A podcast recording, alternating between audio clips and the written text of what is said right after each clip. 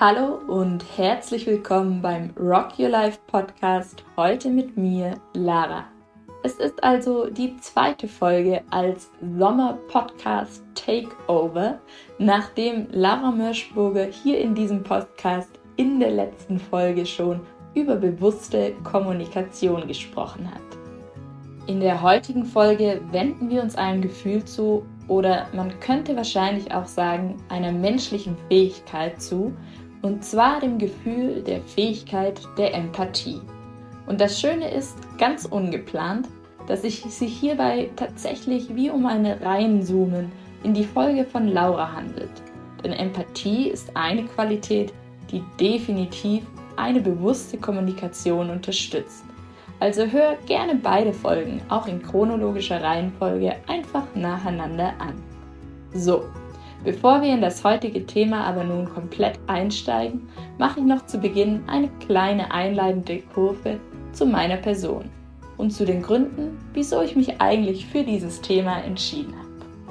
Ich bin Anfang 30, habe nach dem Kommunikationswissenschaftsstudium mit interkulturellem Schwerpunkt so meine ersten Arbeitsstationen langsam hinter mich gebracht und durfte in dieser Zeit in acht Städten in fünf Ländern leben.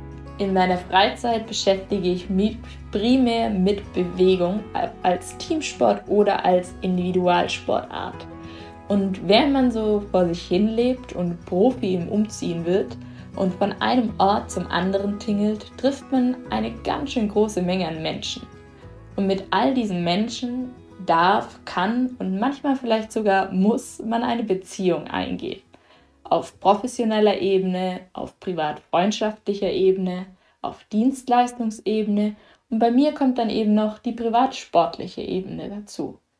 Und irgendwie habe ich mit der Zeit festgestellt, dass im sportlichen Kontext das gar nicht so schwer ist.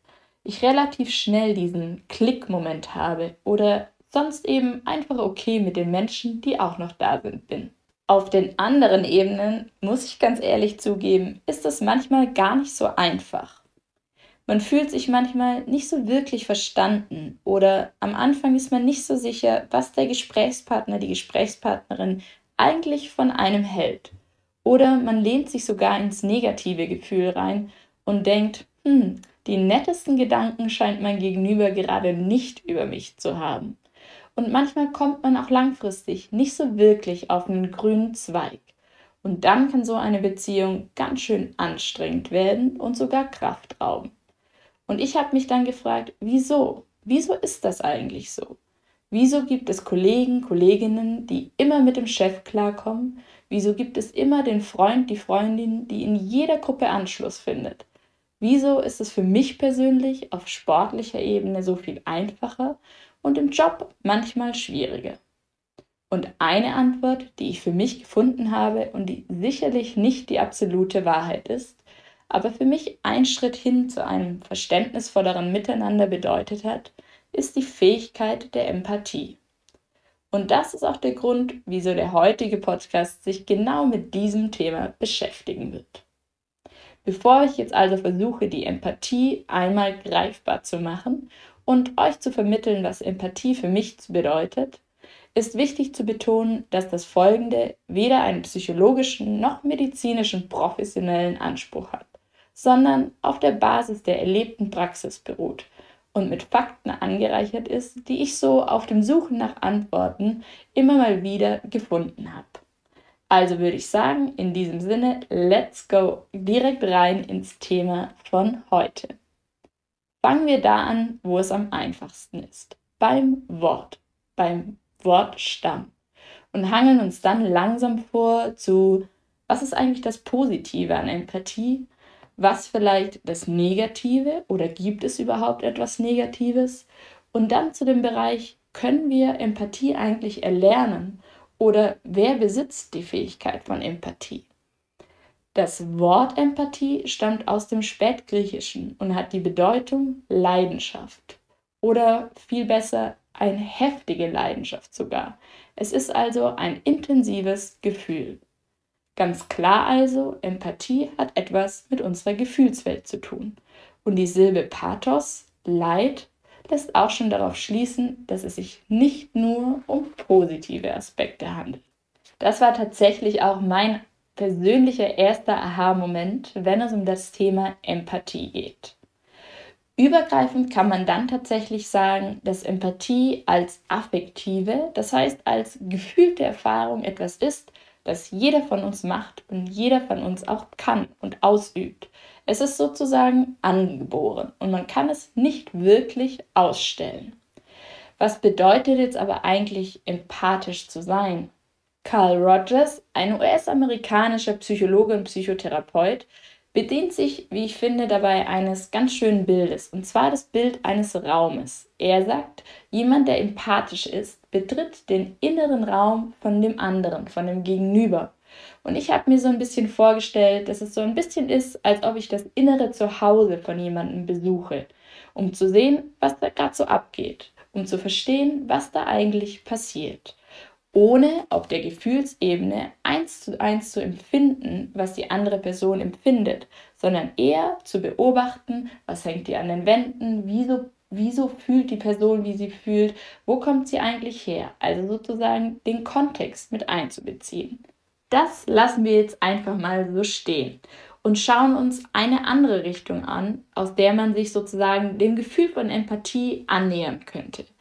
Der Richtung der Evolution. Und kommt man aus dieser Richtung, könnte man zwei Punkte ansetzen.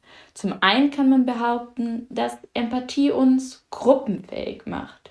Denn ganz logisch, in dem Moment, in dem ich mich in einen anderen hineinfühlen kann, bin ich fähig dazu, mit ihm eine andere Beziehung einzugehen. Das heißt, es ist wie eine Art Voraussetzung, um in einer Gruppe zu funktionieren. Also sozusagen das Nonplusultra-Gadget oder die Funktion in der Programmierung von uns als Menschen, als soziales Wesen mit zu interagieren und zu funktionieren.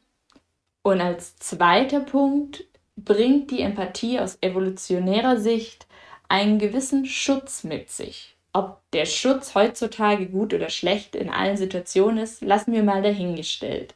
Aber man kann sich vorstellen, man sieht in einer Person, die einem gegenüber ist oder die mit einem ist, ein Gefühl von Angst, von Panik. Und diese Person beginnt zum Beispiel zu rennen und auf einen Baum zu klettern und sich in Sicherheit zu bringen.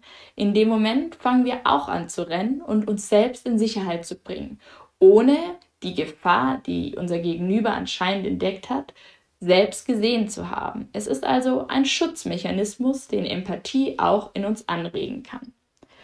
Ich ganz persönlich habe mich dann eigentlich gefragt, aber was für eine Rolle nimmt denn Empathie für mich heutzutage in meinem Alltag an? Also was sind Situationen, in denen ich mich erwische, Empathie zu entdecken und als negativ oder positiv zu beurteilen, wenn sie da ist oder eben auch nicht anwesend ist?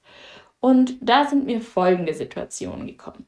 Erstens, in dem Moment, in dem jemand hilfebedürftig ist, Hilfe braucht, weil er etwas nicht schafft, gestresst ist, überfordert ist, da spielt Empathie eine Riesenrolle, indem wir entdecken können, dass unser Gegenüber, der Mensch, der noch in unserem Raum, in unserem Kontext sich mitbewegt, gerade Hilfe braucht und ihm aus dieser Realisation, dass jemand da ist, der Hilfe braucht, auch Hilfe geben können. Die zweite Situation, die ich für mich in meinem Alltag feststellen könnt, konnte, auch in der Beziehung zu anderen Menschen ist die Situation, in dem wir entscheiden können, jemandem zu verzeihen, zu vergeben.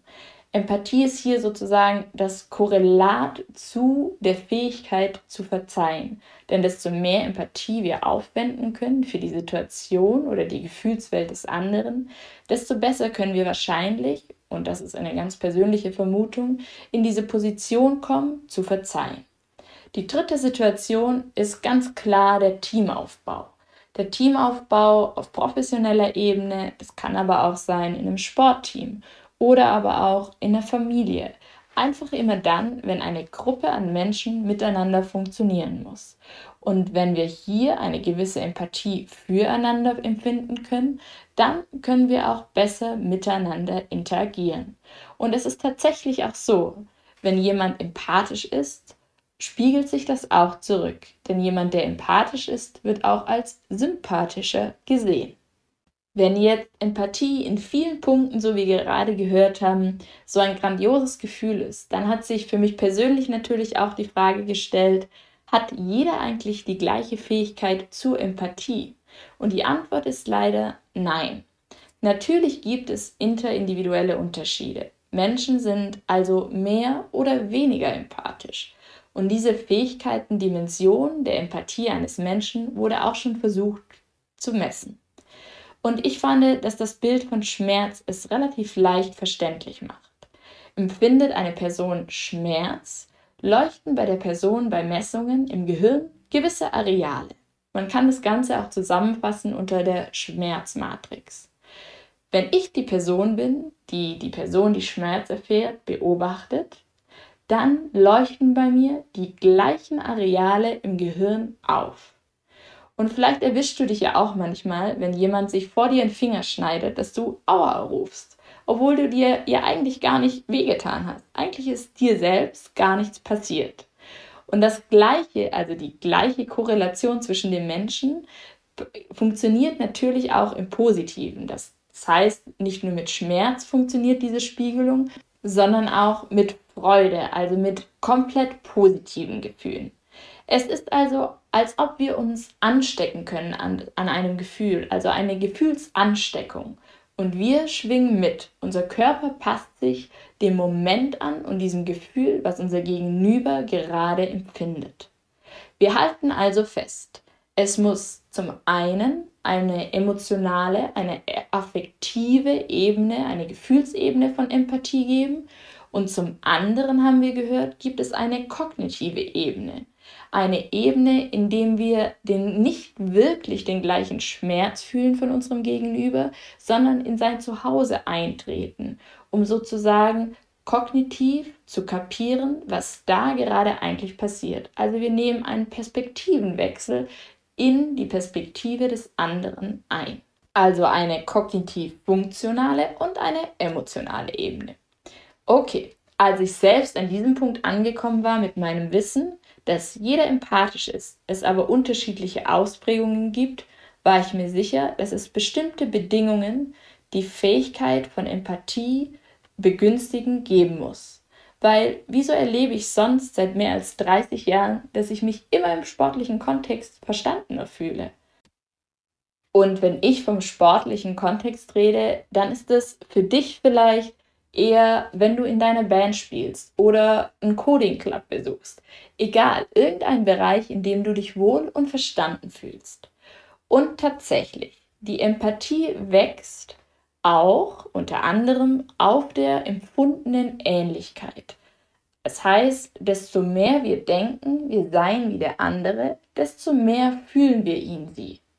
Das heißt, wenn du ähnliche Situationen schon einmal erlebt hast, dann kannst du dich sozusagen empathischer, tiefer und besser in die Person dir gegenüber hineinfühlen. Oder wenn du eine engere Beziehung zu einer Person hast, was eigentlich ja ganz logisch ist. Wenn wir einen Menschen schon lange kennen, wissen wir besser, wie er tickt, als den Menschen, den wir gerade in der U-Bahn getroffen haben. Allerdings muss jetzt natürlich nicht jeder anfangen, das gleiche Hobby zu haben oder man kann sich nur noch mit Personen umgeben, mit denen man 20 Jahre an einem Ort ist, um eine enge Beziehung zu haben. Man kann Empathie auch entwickeln für Personen, die man gerade erst trifft. Und dann kommt die Relevanz ins Spiel, die auch Laura in ihrem letzten Podcast angesprochen hat, dass man sozusagen das Innere nach außen stülpt um dem anderen verständlich zu machen, was denn eigentlich gerade in einem vorgeht. Das ist nochmal ein ganz großes anderes Thema und erfordert sowohl von der Person, die Empathie empfangen will, eine Ehrlichkeit seiner Gefühle gegenüber und so, dass er sie transportieren kann, einen gewissen Wortschatz, als auch dem Empfänger, der sozusagen Empathie geben soll, der sich üben muss in aktivem Zuhören, das heißt dem Sender auch den Raum geben kann, seine Gefühle auszudrücken. Das Ganze fällt tatsächlich unter den Bereich der bewussten Kommunikation. Hör dir dafür vielleicht einfach nochmal die letzte Folge mit Laura Mörschburger an. Nun gehen wir weiter. Um noch deutlicher ein Verständnis von Empathie zu entwickeln, könnte man auch sich anschauen, was ist Empathie denn eigentlich nicht? Denn wichtig ist, die Grenze zu ziehen, dass es bei der Empathie nicht um Psychologisieren geht. Das heißt, es geht nicht darum zu analysieren, was die Probleme unseres Gegenübers sind und ihm einfach so plump eine Meinung hinzuschleudern, was wir jetzt von der Situation halten. Vielmehr, wie wir schon gehört haben, geht es darum, sich wirklich reinzufühlen und sowohl die kognitive als auch die emotionale Ebene zu verstehen. Ein zweiter wichtiger Faktor, der relevant ist zu verstehen, ist, dass Empathie nicht heißt, immer bedingungslos zuzustimmen. Man kann durchaus auch empathisch sein und dennoch anderer Meinung. Man versteht und akzeptiert also die Gefühle des anderen, schließt sich aber gegebenenfalls nicht ihnen an. Und hier finde ich, wird es dann so richtig spannend im professionellen Kontext, zum Beispiel wenn hierarchische Strukturen vorherrschen oder aber auch für mich zum Beispiel im Sport, wenn es einen Coach gibt und ein Team oder in Familienstrukturen. Denn es besteht dennoch die Magie in der Empathie, wenn wir nicht der gleichen Meinung sind. Der Unterschied in schwierigen Situationen, das heißt eben in diesen Situationen, in denen die Meinung auseinandergeht, ist, dass wir trotzdem mit Empathie in die Situation reingehen und dadurch eine Grundlage von Vertrauen und Verständnis schaffen. Unser Gegenüber fühlt sich gehört und gesehen und ist gegebenenfalls bereit, demjenigen, der ihn versteht, zu vertrauen. Und Vertrauen ist dann langfristig das Fundament, auf dem in einer Gruppe, das heißt in einem Arbeitsteam, in einem Sportteam, in einer Familie, in einem Freundes Freundeskreis Probleme angesprochen werden können und Fehler zugegeben werden können oder deine Schwächen auch nach draußen kommen können, ohne dass du dich angegriffen fühlst. Und das Vertrauen, wenn das erstmal vorhanden ist, kann es sozusagen auch in Zukunft als Basis dienen, um weiter miteinander zu sein und zu interagieren.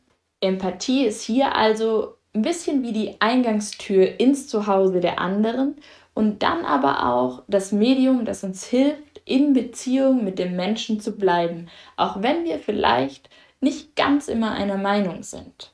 Und ich finde, das klingt doch einfach wunderbar.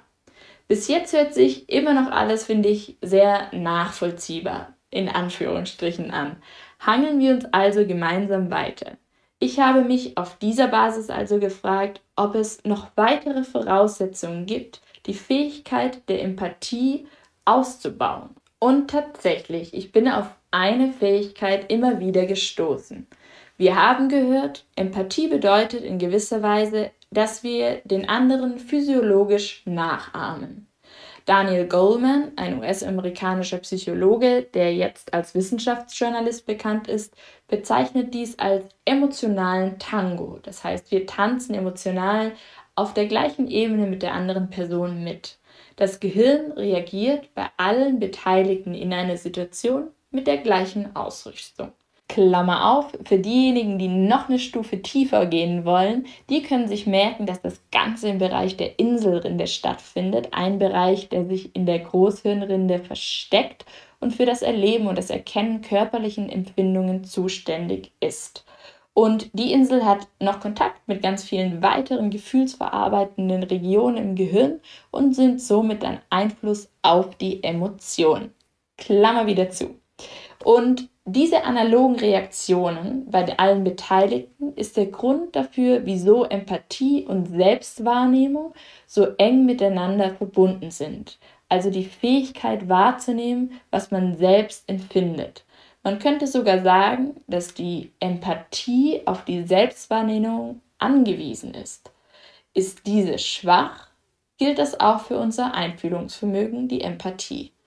Denn man muss sich vorstellen, desto besser ich meine persönlichen Gefühle benennen kann, desto besser kann ich sie auch bei anderen entdecken, beziehungsweise meine Gefühle von den Gefühlen der anderen abgrenzen und kognitiv auf die Situation reagieren. Einmal kurz sacken lassen. Eine Folgerung wäre also, eine Übung zur Verbesserung der Selbstwahrnehmung auszuführen um das eigene Einfühlungsvermögen, also die Empathie, zu fördern. Und hier gibt es ganz viele verschiedene Übungen im Bereich der Entspannungstechnik und der Meditation. Einer meiner Lieblingsübungen ist der Bodyscan zum Beispiel. So, Lille, wir gleiten langsam über in den Bereich, kann ich Empathie eigentlich erlernen? Wir haben jetzt schon gehört, dass die Empathie begünstigt wird, je nah oder fern ich einer Person bin und dass die Selbstwahrnehmung oder die geschulte Selbstwahrnehmung auch meine Fähigkeit zur Empathie fördern kann. Wir gleiten also dann langsam weiter in andere Bereiche. Kann ich Empathie erlernen? Und die Antwort ist ganz klar ja. Der persönliche Umgang mit Gefühlen wird zwar schon früh geprägt, und wir können allerdings immer im Hier und Jetzt lernen, mit Gefühlen umzugehen oder ihnen anders zu begegnen. Die Psyche ist etwas, was man anpassen kann. Der eine kümmert sich vielleicht mehr darum und der andere etwas weniger. Aber die Fähigkeit, etwas neu zu entwickeln, ist definitiv für jeden vorhanden. Und unter diesem Aspekt habe ich zwei Impulse mir rausgesucht. Der erste Impuls kommt aus dem Buch Search Inside Yourself, Optimiere dein Leben durch Achtsamkeit, ein wunderbares Buch von Jade Meng Tan.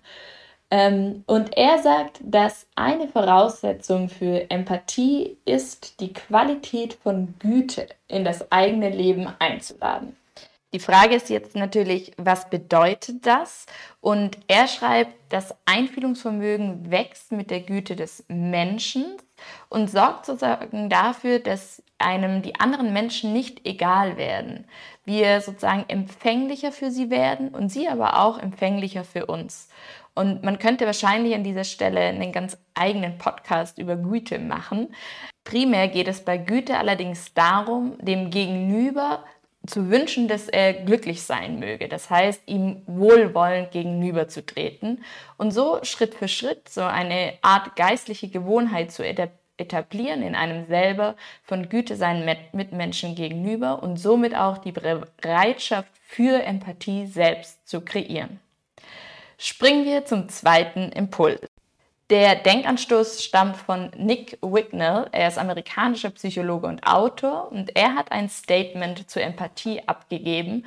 Und zwar sagt er umgekehrt, wie wir jetzt schon gehört haben, was man alles lernen kann, um Empathie zu entwickeln, dass es vielleicht auch darum gehen könnte, schlechte Fähigkeiten, die wir aktuell haben oder Gewohnheiten, Eigenschaften, die sozusagen der Empathie nicht zuträglich sind, wieder zu verlernen. Und Leon Winterscheid und Atze Schröder in ihrem Podcast Betreutes Fühlen in der Folge Bin ich zu empathisch befassen sich hier nochmal tiefgehender damit. Ich habe tatsächlich jetzt einfach nur nochmal ganz kurz für mich sozusagen festgehalten innerlich, dass es tatsächlich auch darum gehen kann, frei nach dem Motto weniger ist mehr zu handeln und zu schauen, wo handle ich manchmal so, dass die Empathie eigentlich gar keine Chance hat. Und hierzu können wir uns mal zwei Punkte anschauen, die auch Nick Wignall nennt und die auch so ein bisschen auf, darauf zutreffen, was wir bis jetzt schon gehört haben. Und das erste ist aus der Reihe sozusagen weniger ist mehr, also was können wir sein lassen, ist das passive Zuhören. Und ich habe mir das selbst so hergeleitet, dass das passive Zuhören so ein bisschen das ist, wenn wir in einem Gespräch sind, aber nicht wirklich uns die Zeit nehmen, unserem Gegenüber zuzuhören. Das heißt, vielleicht sind wir schon mit den Gedanken im Abendessen oder ähm, beantworten E-Mails parallel oder schreiben die To-Do-Liste ähm, vor uns auf dem Tisch auf dem Blatt Papier und geben unserem Gegenüber gar nicht irgendwie ein Ohr, um Empathie wirken zu lassen. Und natürlich wäre die Lösung sozusagen, die Nonplusultra-Lösung, ins aktive Zuhören zu switchen oder man sagt einfach, okay, ich kann gerade nicht aktiv zuhören, vielleicht ist jetzt nicht der Zeitpunkt, um dieses Gespräch zu führen, nur um dann sozusagen in, der, in dem passiven Zuhören zu landen. Und ein weiterer Punkt von Nick Wignall, der auch so ein bisschen interagiert mit dem, was wir schon gehört haben zum Thema Selbstwahrnehmung, ist seine Aussage, dass wir aufhören müssen, unsere eigenen Emotionen zu ignorieren. Ähm, sozusagen andersherum gesagt, dass wir anfangen dürfen, unsere eigenen Emotionen wahrzunehmen.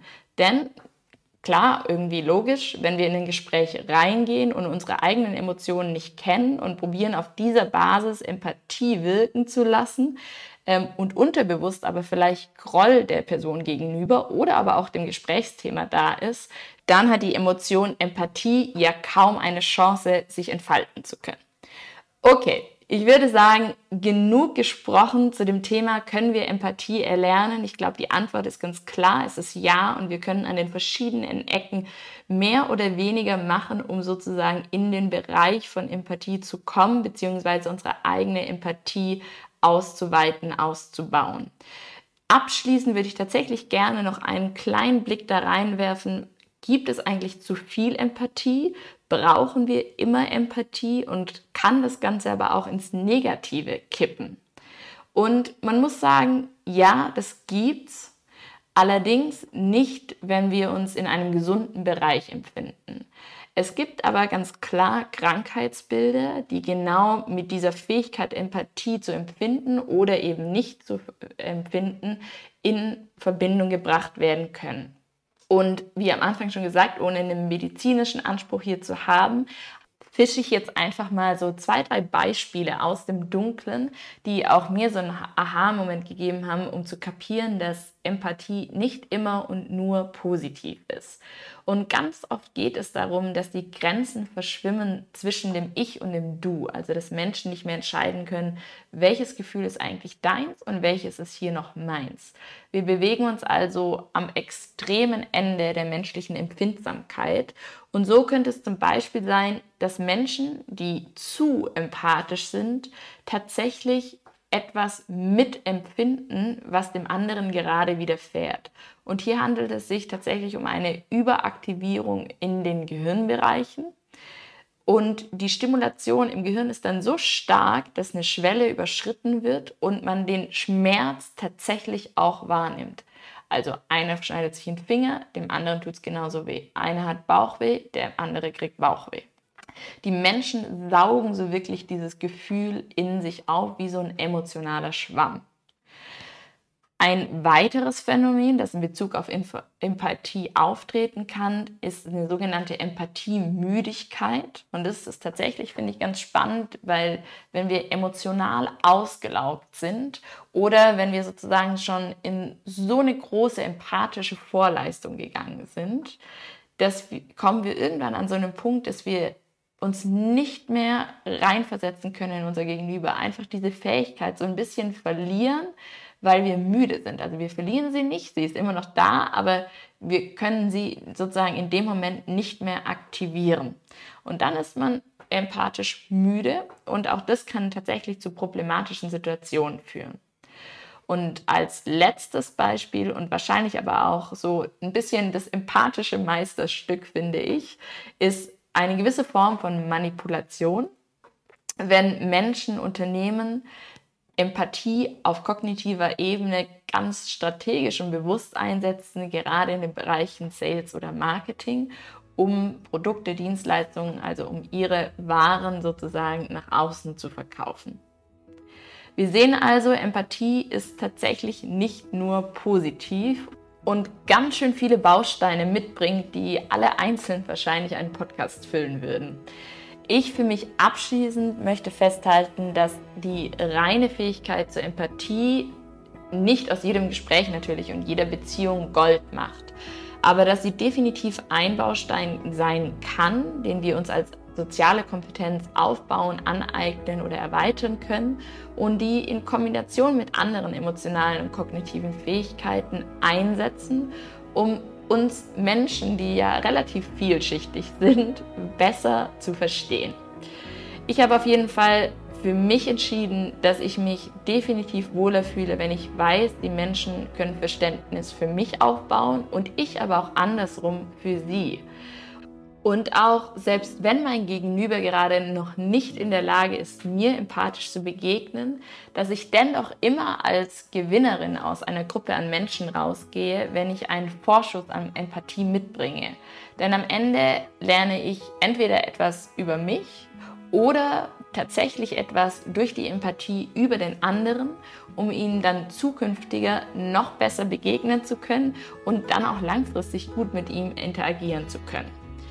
Machen wir also finalisierend nochmal ein ganz, ganz kurzes Wrap-up. Was bedeutet Empathie? Ist sie positiv, negativ? Kann ich Empathie erlernen? Ja, jeder ist empathisch. Es ist eine angeborene Fähigkeit von uns. Empathie kann aktiv von uns aufgebaut werden. Ein super Ansatzpunkt ist tatsächlich die eigene Selbstwahrnehmung, also erstmal zu spüren, was fühle ich denn eigentlich selber und diese auch mit Übungen aus Meditation und Entspannungstechniken wirklich zu schulen. Außerdem haben wir gehört, kann man versuchen, das Gefühl von Güte zu etablieren, um offener für Empathie zu werden. Auch eine aktive, einfühlsame Kommunikation oder bewusste Kommunikation hilft uns Schritt für Schritt einen Perspektivenwechsel vornehmen zu können und sich in den anderen hineinzuversetzen. Empathie schafft ein Fundament für Vertrauen und Verständnis, um dann langfristig eine gute Zeit miteinander zu haben. Und Empathie kann auch ins Negative rutschen und die Unterscheidung zwischen ich und du, also meine Emotionen, deine Emotionen, macht hier einen relevanten Unterschied. Jetzt würde ich sagen, alles einmal setzen lassen und sich dann einmal selber fragen, wie empathisch bin ich eigentlich und will ich mehr oder will ich vielleicht sogar weniger? Um mit den Worten von Elisabeth abzuschließen, Kopf hoch, Herz offen und Rock'n'Roll.